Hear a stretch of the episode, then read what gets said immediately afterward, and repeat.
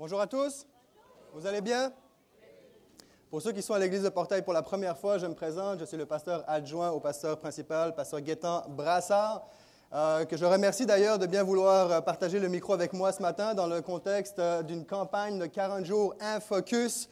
Et vraiment un privilège. Il y a des personnes des fois qui vont me dire, mais comment ça que tu remercies pasteur Guétan? C'est juste normal que tu prêches de temps à autre et son adjoint, etc. c'est juste que je ne prends pas les choses pour acquis.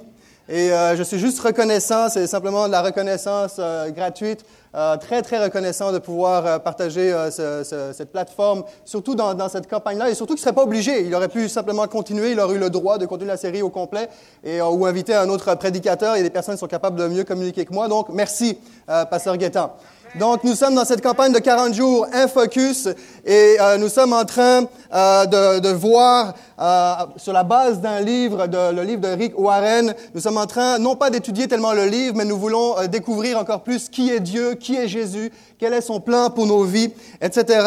Il y a environ 350 euh, personnes, une trentaine de groupes qui se réunissent chaque semaine ensemble, qui prient ensemble, partagent ensemble leurs leur défis de la vie de tous les jours. Et dans cette campagne de 40 jours, un focus, nous avons vu jusqu'à présent pourquoi suis-je sur Terre? Donc nous avons répondu à la question pourquoi suis-je sur Terre? La semaine nous avons euh, euh, découvert qu'est-ce qui fait plaisir à Dieu. Et aujourd'hui, ce matin, nous, le titre du message est Vous avez été formés pour la famille de Dieu.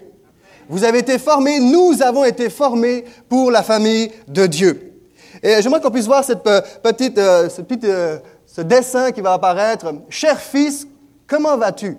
Ta mère et moi, nous nous portons à merveille. Tu nous manques. Déconnecte-toi et descends manger, s'il te plaît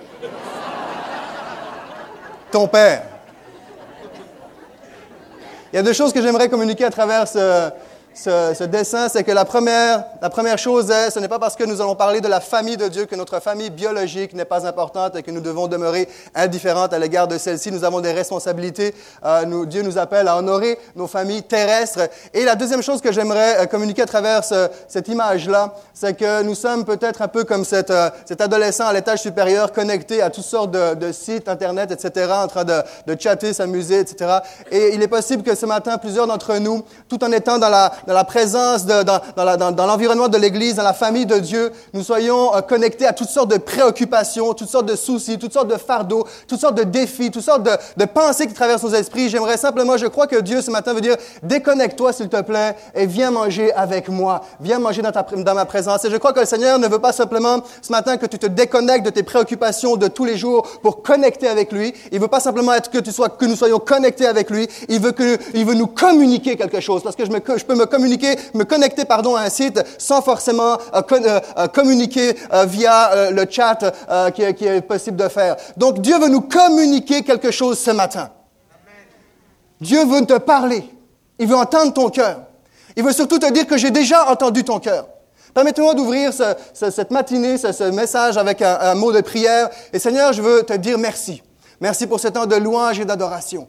Merci pour ta grâce. Merci pour le privilège que nous avons de te connaître. Merci pour euh, ce, désir que tu as de vouloir communiquer avec nous. Et je prie, Père céleste, par la puissance de ton esprit, celui qui t'a ressuscité d'entre les morts, viens déployer la puissance et l'efficacité de la croix de ton Fils dans ce lieu. La puissance de ton sacrifice offert à la croix pour nous, Jésus. Seigneur, viens, viens te révéler. Viens te manifester. Viens mettre ta paix, viens enlever les craintes, viens enlever les peurs.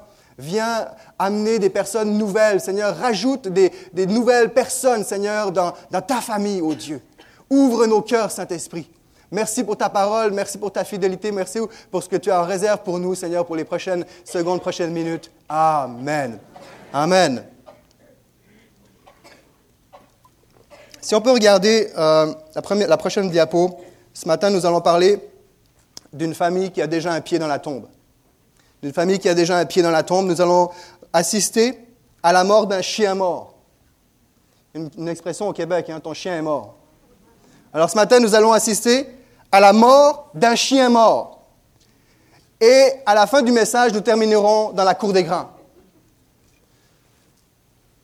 J'aimerais parler de deux personnes, deux rois, qui représentent à mes yeux deux familles complètement différentes et diamétralement opposées l'une à l'autre. Je vais parler du roi Saül et du roi David. Le roi Saül qui est ce roi déchu et à l'esprit mauvais, alors que David est ce roi élu, ayant le cœur de Dieu. Du roi Saül qui était égoïste, méchant, arrogant, désobéissant, et du roi David qui, lui, à l'inverse, était juste, généreux, humble et honnête. Le roi Saül, qui est le roi qui était réclamé par le peuple à une époque où Israël n'était pas gouverné par les rois politiquement parlant, était directement gouverné par Dieu, dirigé par Dieu. Et à cette époque-là, le peuple d'Israël voulait littéralement, va dire, euh, donne-nous un roi euh, pour qu'il dirige comme ce, se fait dans toutes les autres nations. Nous voulons être, autrement dit, nous voulons être pareils que les autres nations. Nous voulons être comme les autres. Nous voulons être pareils. Nous voulons être à la mode. Donne-nous un roi. Et c'est là que Saül va rentrer dans le portrait un, roi qui était réclamé par le peuple, alors que David est le roi qui a été donné par Dieu pour son peuple afin de succéder à Saül. Saül représente la famille d'une humanité sans Dieu, d'une humanité qui a débuté avec Dieu, mais a terminé sans Dieu. Saül a débuté sa vie avec Dieu, où la faveur de Dieu était avec lui, mais qui, par des choix personnels, les tendances de sa nature, s'est détourné de Dieu.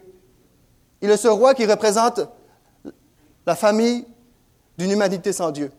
Alors que David représente la famille d'un Dieu parmi les hommes. La famille de Dieu parmi les hommes. À la mort de Saül, David accède au trône, royal. David est acclamé, il est aimé du peuple, il a du succès, on nous dit que grâce à David, son royaume, le royaume des Juifs, des Juifs en Palestine, va passer de 15 000 km à 150 000 km Sa puissance militaire est plus forte que jamais. Le peuple mange à sa faim. La faveur de Dieu est sur lui. En d'autres termes, David est en très bonne posture. David se porte bien. Le roi David. Il est le roi et en tant que roi, il aurait même pu, en tant que roi, il a le droit de vie et de mort.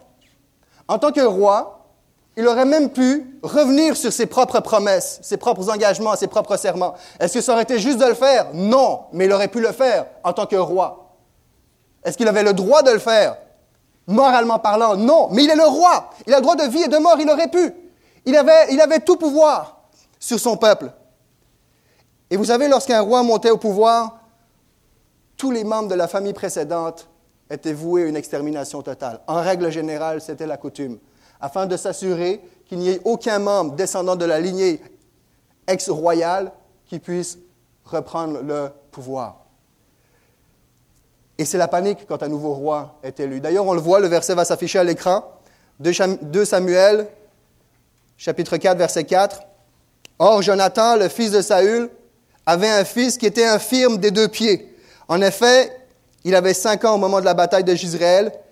Et lorsqu'on avait appris ce qui était arrivé à Saül et Jonathan, donc les deux sont décédés, et lorsqu'on avait appris ce qui était arrivé à Saül et Jonathan, sa nourrice l'avait pris pour s'enfuir. Dans sa précipitation, elle l'avait laissé tomber et il en était resté estropié. Son nom était Méphibosheth. Quel...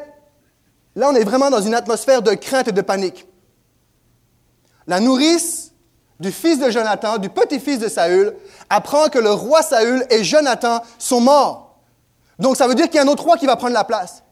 Et la panique, en bon québécois, la panique la pogne. Et elle prend, le petit Méphibosheth, court, et tellement précipité de courir sans farge, en bon québécois, sans couble, en français, tombe pour tout le monde tombe par terre et en tombant, bang! Les deux jambes du petit Méphibosheth vont être à partir de ce jour-là estropiées à vie. Pas une, les deux jambes. La peur est là parce qu'un nouveau roi vient prendre place. Vous savez, non seulement Méphibosheth, non seulement la chute qu'il a faite, l'a rendu infirme pour le reste de ses jours, mais plus que ça, en réalité, sa vie avait déjà un pied dans la tombe. Sa vie avait déjà un pied dans la tombe. Sa vie était potentiellement menacée de mort. C'est pour ça qu'il se, précipite. Il n'était pas juste infirme physiquement, c'est que sa vie était menacée de mort. C'est pour ça qu'il voulait le protéger. Et la famille, cette famille humaine sans Dieu a déjà un pied dans la tombe. Si ce matin tu es ici et que tu as entendu parler de Jésus, tu connais des choses sur Jésus, mais qui ne fait pas partie de ta vie de tous les jours, avant que je connaisse Jésus, j'avais déjà un pied dans la tombe. C'est une question de temps. Mais Fibochette se voyait beaucoup plus comme un mort-vivant qu'un survivant. C'est une question de temps. Parce que si le nouveau roi le découvre, il est mort. Est. C'est fini. Et pourquoi est-ce que je dis que notre humanité sans Dieu a déjà un pied dans la tombe? C'est parce que de la même façon que la nourrice a chuté et a rendu infirme Méphibosheth pour le reste de ses jours en se précipitant, de la même façon, lorsque Adam s'est précipité dans la voie de la désobéissance, il a laissé derrière lui ou devant lui une humanité infirme pour le reste de ses jours, à cause du péché. Et je ne veux pas comparer le péché à une infirmité. Le péché n'est pas une maladie, le péché n'est pas un accident, le péché est un choix. C'était fait par choix, le choix de se détourner de Dieu, le choix de marcher à, sa propre tête. Mais je, veux comparer le péché à une infirmité au sens du terme où ça laisse quelque chose d'hideux, de pas beau, de méprisable. De quelque chose on, on baisse le regard soit sur nos propres péchés ou soit sur les actes des uns et des autres. Le péché rend boiteux nos vies. Le péché rend boiteux nos mariages, comme c'était mentionné durant le temps des annonces, juste après les chants. Le, péché rend boiteux nos mariages. Tout le monde le dit, personne n'est parfait. Le péché rend boiteuses nos relations humaines, chrétiennes ou non chrétiennes. Église ou pas église, le péché rend boiteuses nos relations. Le péché rend boiteux notre façon de gérer le temps rend, boiteux notre façon de gérer notre, nos finances. Le péché nous rend boiteux des deux pieds à tout point de vue, nous rend inconstants. Nous sommes infirmes pour le reste de nos jours s'il n'y a pas quelque chose, une intervention surnaturelle, celle de Jésus-Christ qui prend place dans notre vie. Et c'est dans ce contexte de crainte, de fuite, d'atmosphère où un nouveau roi a pris place plusieurs années après, et ça peut prendre des années hein, pour que le roi retrouve les anciens de l'ex-lignée royale. C'est dans ce contexte-là que nous voyons 2 Samuel chapitre 9 verset 1. À un moment donné, David se pose la question, reste-t-il encore quelqu'un de la famille de Saül? Reste-t-il encore quelqu'un de la famille de Saül? Reste-t-il quelqu'un encore aujourd'hui? De la famille, de cette famille humaine sans Dieu? Y a-t-il quelqu'un dans ce lieu qui appartient à la famille humaine sans Dieu, à une famille qui ne consulte pas Dieu, à un style de vie qui ne consulte pas Dieu? Y a-t-il, je te pose la question ce matin, es-tu celui ou celle qui marche sans Dieu? Es-tu celui ou celle qui ne connaît pas Dieu? Parce que Dieu, tout comme David, te recherche. Et si David était en, roi, en droit comme roi d'anéantir toute la lignée royale, Dieu était en droit d'anéantir toute la race humaine. Mais ce n'est pas ce qu'il va faire, ce n'est pas ce qu'il veut faire. Parce qu'on voit la suite du verset, pour ceux qui connaissent déjà le passage, faites comme si vous ne le saviez pas. Regardez la suite. David, prochain verset. David, on le relit cette fois-ci au complet. Reste-t-il encore quelqu'un de la famille de Saül pour que je lui fasse du bien à cause de Jonathan? Il me semble entendre l'entourage de David, entendre les premiers mots. Reste-t-il encore quelqu'un de la famille de salut? Oh my! Le roi est en manque d'action, il faut qu'il tue, il faut que le sang coule. Et là, il finit, pour que je fasse du bien à, cause de Jonathan. Ouf! À cause de Jésus, Dieu veut te faire du bien. À cause de son sacrifice à la croix, Dieu veut te faire du bien. Dieu ne veut pas te chercher ce matin juste pour te mettre sur le spot puis dire regarde de quoi t'as l'air. T'es, es moche, t'es laid à cause de ton péché. Je, je, te, je te voue à la condamnation. Non, il te cherche pour te faire du bien. Hein, au Québec, on dit on a un bon Dieu. J'aimerais dire nous avons un bon Dieu.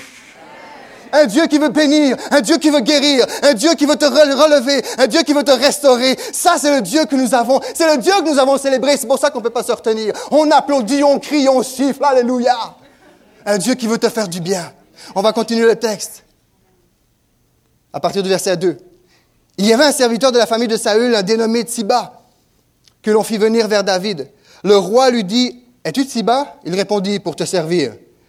Le roi dit, n'y a-t-il plus personne de la famille de Saül pour que je fasse preuve envers lui de la bonté de Dieu? Tiba répondit, il y a encore un fils de Jonathan Il est handicapé des deux jambes.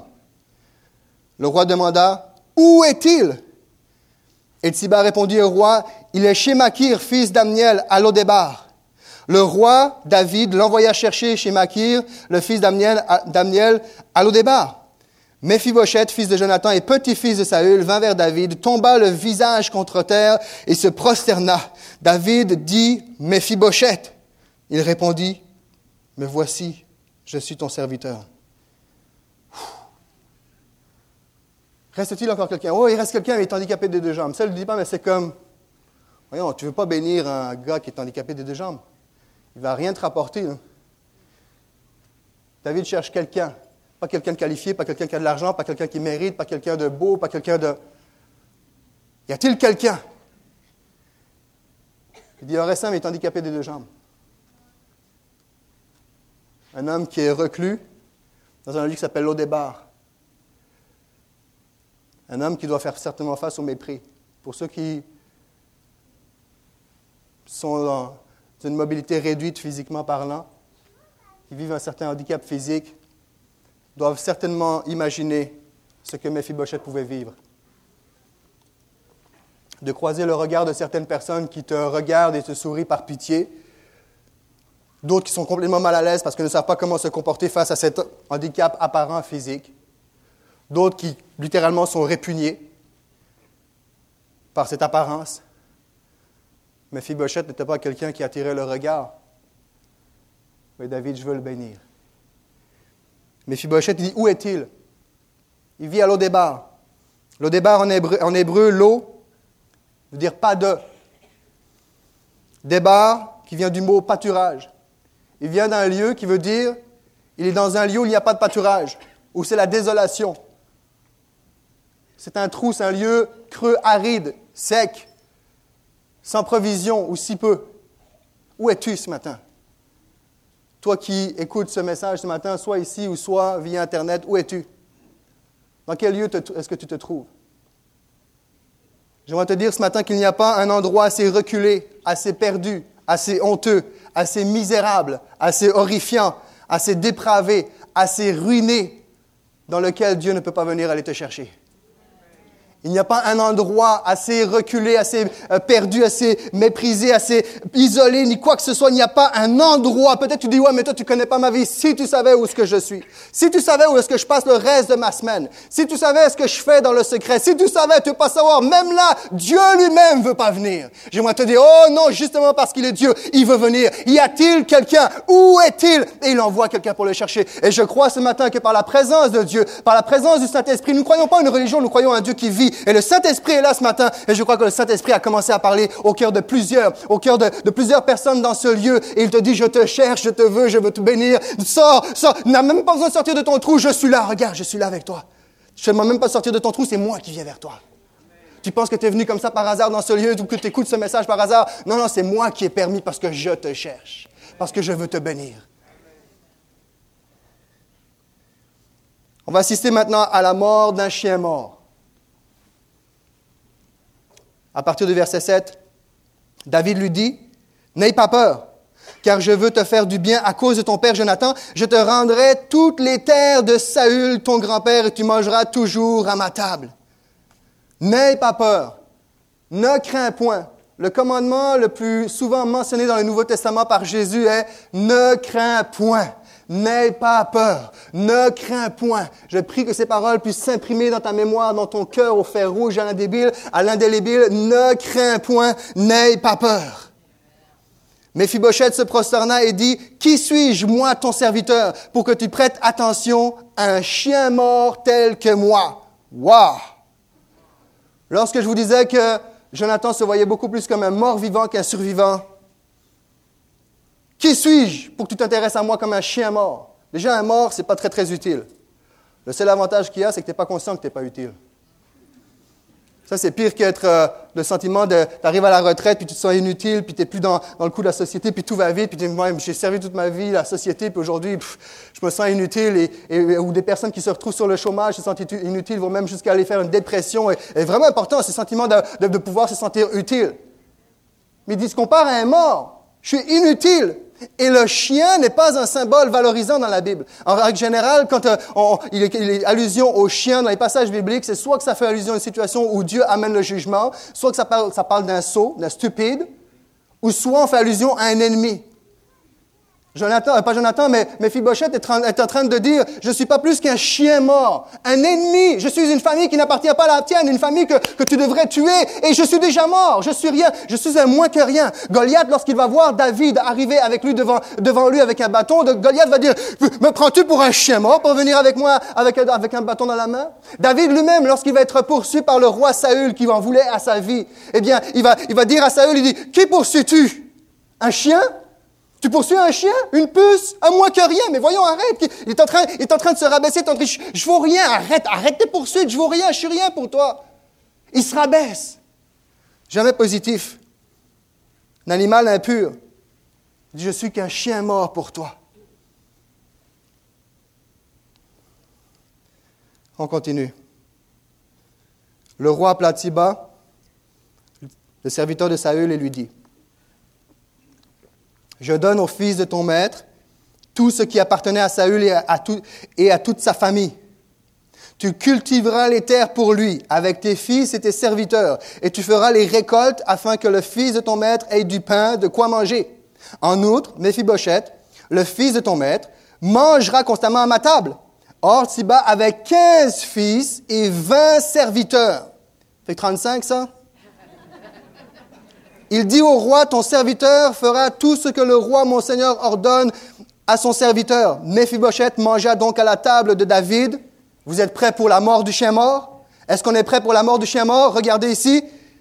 À la table de David, comme s'il était l'un des fils de roi. Il avait, comme s'il était l'un des fils du roi. Le chien mort vient de mourir. Le moins que rien vient de mourir. Le méprisé vient de mourir. Celui qui, humainement parlant, était mal formé et voué à l'extermination, Dieu est en train de dire, je l'avais formé pour rentrer dans la famille de David. Alléluia.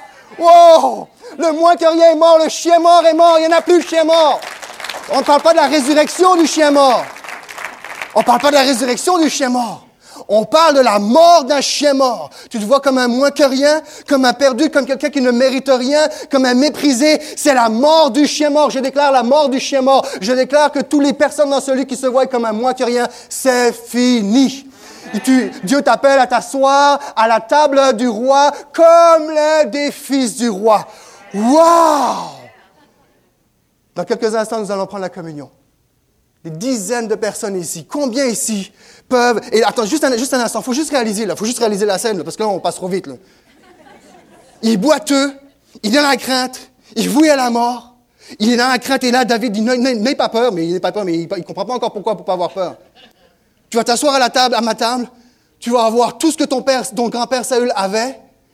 Tu n'étais rien, tu étais connu de personne. Il y a une, plus d'une trentaine de personnes qui vont être à ton service. Tu vas manger tous les jours à ma table. Et tous les jours, Méphibosheth, et je ne me moque pas, tous les jours allait à la table du roi pendant que vous aviez un Absalom, un Salomon, une belle Tamar, femme de prestance, les héros, les fils de David, des hommes aguerris à la guerre, des nobles, la lignée royale, chacun avec leur propre caractère. L'un un peu préoccupé des, prochaines affaires, l'autre un petit peu plus fougueux, mais tous avec une allure royale, parce que c'était les fils de David, la fille de David, et tous les, les, personnels, tous les, proches de David étaient là autour et, et s'asseyaient à la table, dans une table. Il était dans un lieu, l'Odébar, un lieu où il n'y a pas de pâturage, et il se retrouve à une table, comme nous allons prendre dans quelques instants, où nous allons célébrer le repas, un lieu d'abondance, un lieu de bénédiction, un lieu de restauration. Et là, nous avons parmi tous ces héros, ces hommes et ces femmes nobles qui marchent à l'allure fière. Nous avons un Philippe de la Fuente, Mephibosheth, qui marche et tous les jours s'assied à la table du roi avec les grands héros de ce monde. Oh! Ça, c'est la joie du salut, mon ami. C'est la joie du salut. Et alors qu'il s'assied, la nappe du roi euh, couvre sa honte, couvre son infirmité. Et si quelqu'un devait rentrer dans la salle, personne ne pouvait se douter qu'il est infirme parce qu'il est couvert par la nappe. Il est couvert par la grâce de Dieu. Oh, alléluia. Et dans quelques instants, nous allons célébrer ce repas. annonçant qu'un jour nous serons à la table de Jésus. Et je vais aller voir Élie le prophète, qui a fait tomber le feu du ciel pour savoir quel était son feeling quand c'est arrivé. Je vais aller voir Ruth. Je vais aller voir mon amie Esther. Je vais aller voir Mardoché.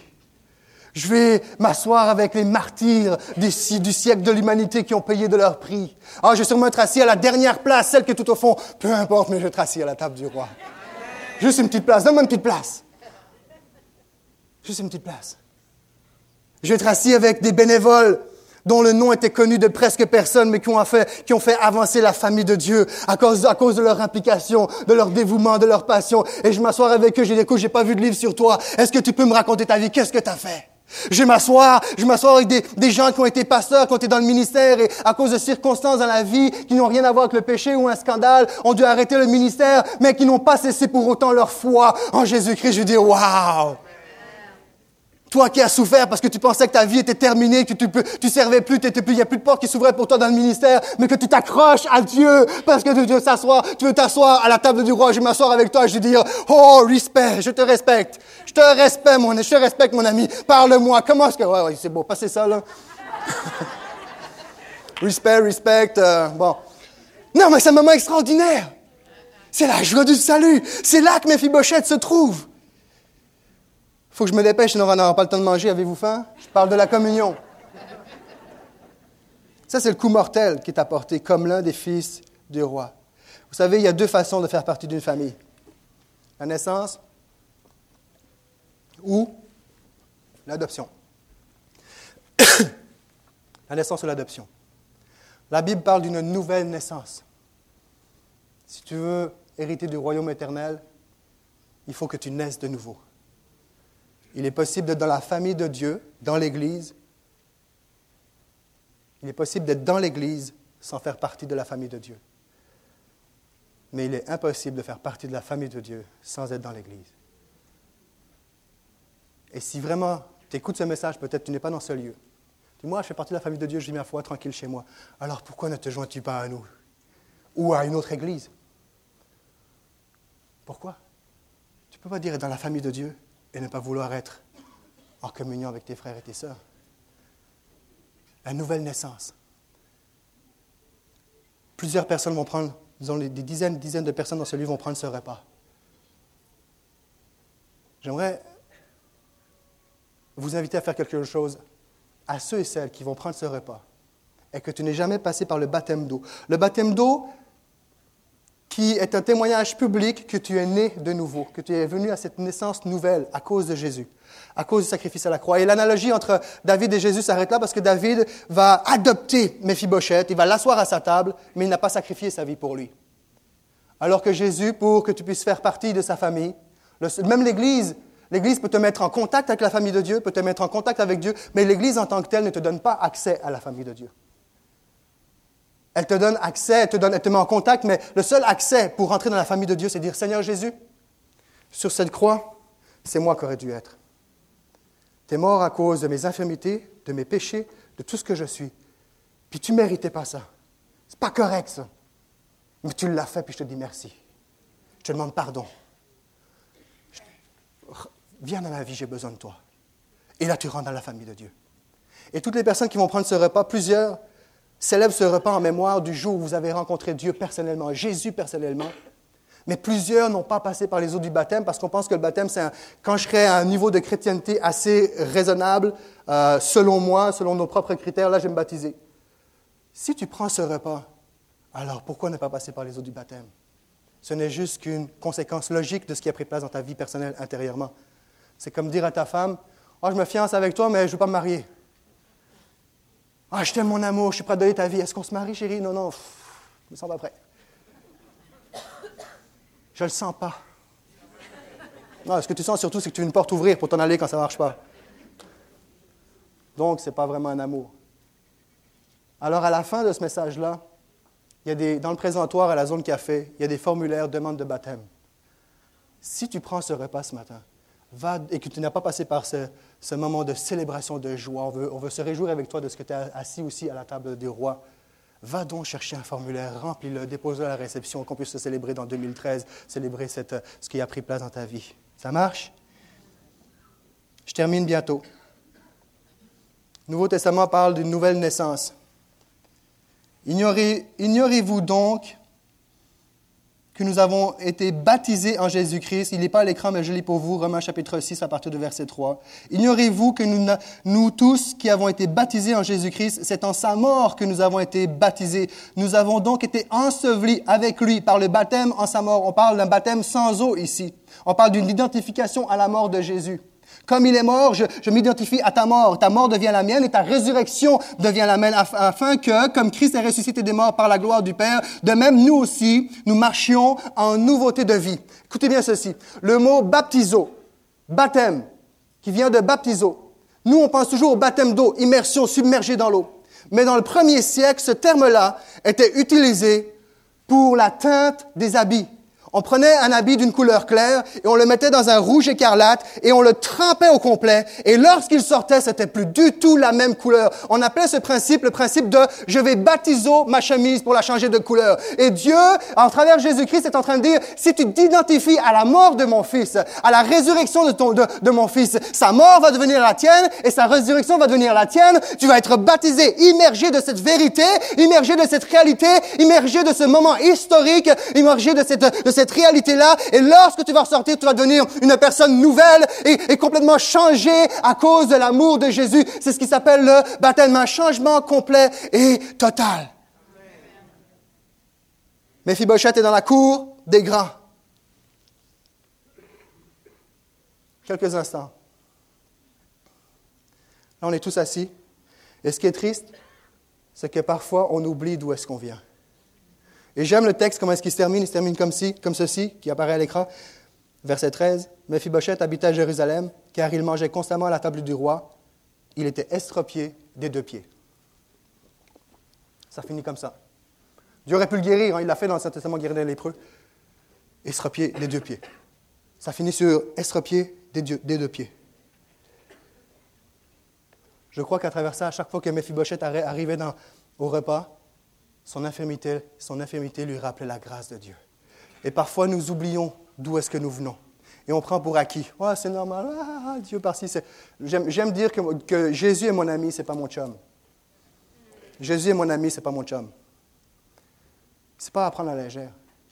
Et là, on dit, oh, merci Seigneur, la table du roi, tu m'as béni, je méritais rien, je, vois la mort. Puis ton frère à côté, là, puis il y a un décalage entre le standard divin de la famille de Dieu et ce que nous vivons dans la vie de tous les jours. Quand j'ai lu le chapitre, les, sept chapitres que du livre en question de Rick Warren, sérieusement, puis à la fin d'ailleurs, à un moment donné dans son chapitre, il dit on pourrait être saisi de découragement face au décalage. J'ai il parle de moi. J'étais vraiment saisi d'un découragement, pas au, point de me mettre une corde autour du cou, mais quand même. J'étais vraiment découragé. Je dis, voyons donc. C'est pas réaliste. Ce qu'on vit, ce qu'on vit dans la vie de tous les jours, parlons des vraies affaires, là. Quand tu regardes ce que la Bible s'attend de nous versus ce qu'on vit réellement, je dis, mais, quel décalage! Comment ça? Il arrive dans la cour des grands. Vous savez pourquoi est-ce que j'ai que Mephibosheth arrive dans la cour des grands? Elle n'arrive pas dans la cour des grands parce que c'est des grands, des héros, des guerriers, des, des rois. Non. Il arrive dans la cour des grands parce que si Saül était le roi de l'apparence, David est le roi de la transparence, honnête avec son Dieu. David avait un esprit, euh, Saül avait un esprit mauvais, David avait un cœur selon le cœur de Dieu. Il est dans la cour des grands parce qu'il est dans la cour où le cœur de Dieu vibre. Et dans cette nouvelle naissance, je crois que si nous vivons un décalage parfois avec la réalité, je ne sais pas, on n'arrivera jamais à la perfection, mais je crois qu'on peut vraiment se rapprocher des standards bibliques. Comment? En laissant l'esprit qu'il y avait dans David, celui de Jésus-Christ, battre en nous. Et souvent, on accepte l'Esprit de Christ pour nous racheter, nous pardonner. Mais quand vient le temps de nos relations, chez moi, on s'en reparlera plus tard, OK? On marche pas suffisamment selon l'Esprit de Dieu. David a tenu sa promesse envers Jonathan, son meilleur ami, c'est pour ça qu'il a épargné sa vie. Mais on oublie qu'il avait aussi promis à Saül, son pire ennemi, il avait promis à son pire ennemi qu'il épargnerait sa famille. David a fait ce que, le cœur de Dieu démontre dans la Bible, quand il dit au Éphésiens chapitre 3, car Dieu fera infiniment au-delà de ce que vous demandez, pensez ou imaginez, etc. David, a fait plus. Il aurait pu le laisser en vie, c'était correct. Il a fait plus que ça. Il le laisse en vie. Il assis à la table du roi. Il lui redonne tout l'héritage de son grand-père. Ça, c'est beaucoup plus que simplement rester en vie. Je vais inviter les musiciens à venir me rejoindre. J'aimerais terminer avec ce, court vidéo. Ben, court vidéo. Donnez-moi cinq minutes. Peut-être que la qualité n'est pas parfaite, mais j'aimerais que vous puissiez regarder ceci. Je fais appel à votre concentration parce que c'est du lettrage. C'est uniquement du lettrage, ça va défiler. Puis on, va terminer avec, avec ça.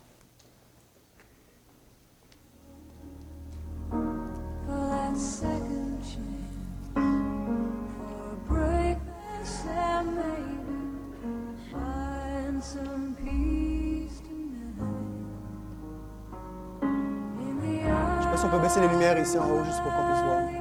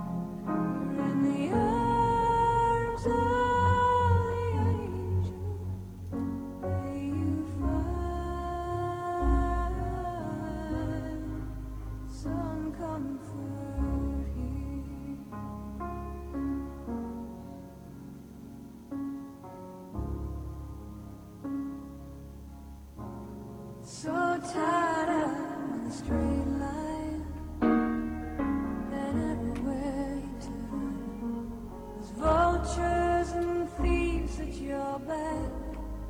still keep on. Keep on building the lies that you made.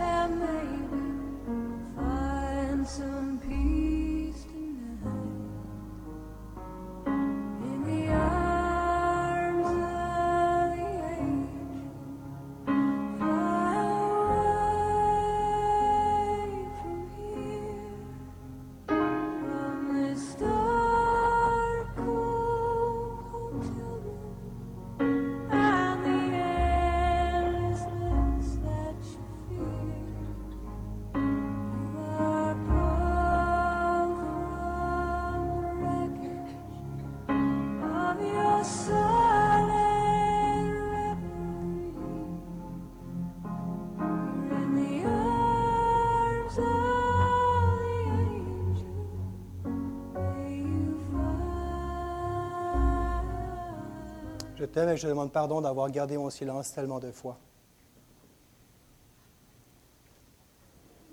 Un père qui offre un cœur à sa fille, elle ne le sait pas, elle le découvre en sortant de l'hôpital.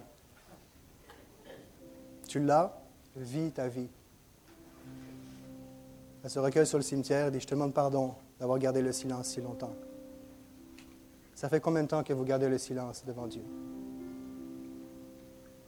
Et souvent, on va dire, Dieu change nos cœurs. Ce n'est pas vrai. Dieu ne change pas nos cœurs. Dieu échange nos cœurs avec le sien. Et là, nos cœurs changent.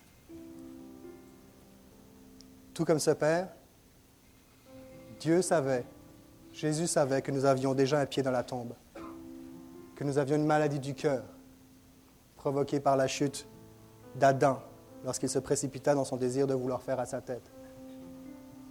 Il savait qu'on avait un pied dans la tombe. Et il s'est précipité d'envoyer son Fils afin de nous donner le cœur de son Fils. Ce cœur qui nous redonne la vie, ce cœur qui nous permet d'aimer ce qui n'est pas aimable, de pardonner le pire. Et la famille de Dieu n'est pas quelque chose de naturel. Dans la mesure où nous vivons selon l'Esprit de Dieu, nous allons être en mesure de rejoindre les standards bibliques et vivre comme Jésus nous a aimés, comme David a aimé Mephibosheth. J'ose croire que Mephibosheth, à son tour, a aimé, a aimé les gens autour de lui comme David a fait preuve de grâce envers lui. Et ça, ce n'est pas par nos œuvres, ce n'est pas par nos propres forces, ce n'est pas par une détermination, une résolution de début d'année. C'est dire, Seigneur, que ton cœur vibre en moi, que tes pensées soient en moi, que mon moi meure, que tout ce que je suis puisse s'effacer pour te laisser toi prendre la place. Et je sais que plusieurs d'entre nous l'avons déjà expérimenté. La capacité de pardonner ce qui n'est pas pardonnable. De se relever, de, se laisser restaurer alors qu'on n'aurait jamais imaginé cela possible. Alors que les yeux sont fermés.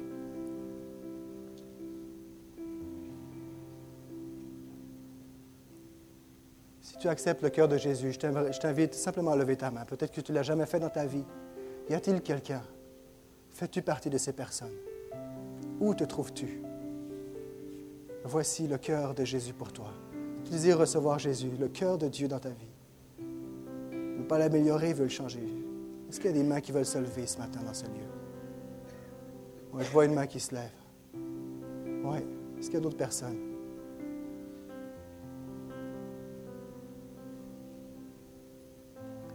Pas que tu aies un pied dans la tombe, il veut que nous ayons les deux pieds en lui.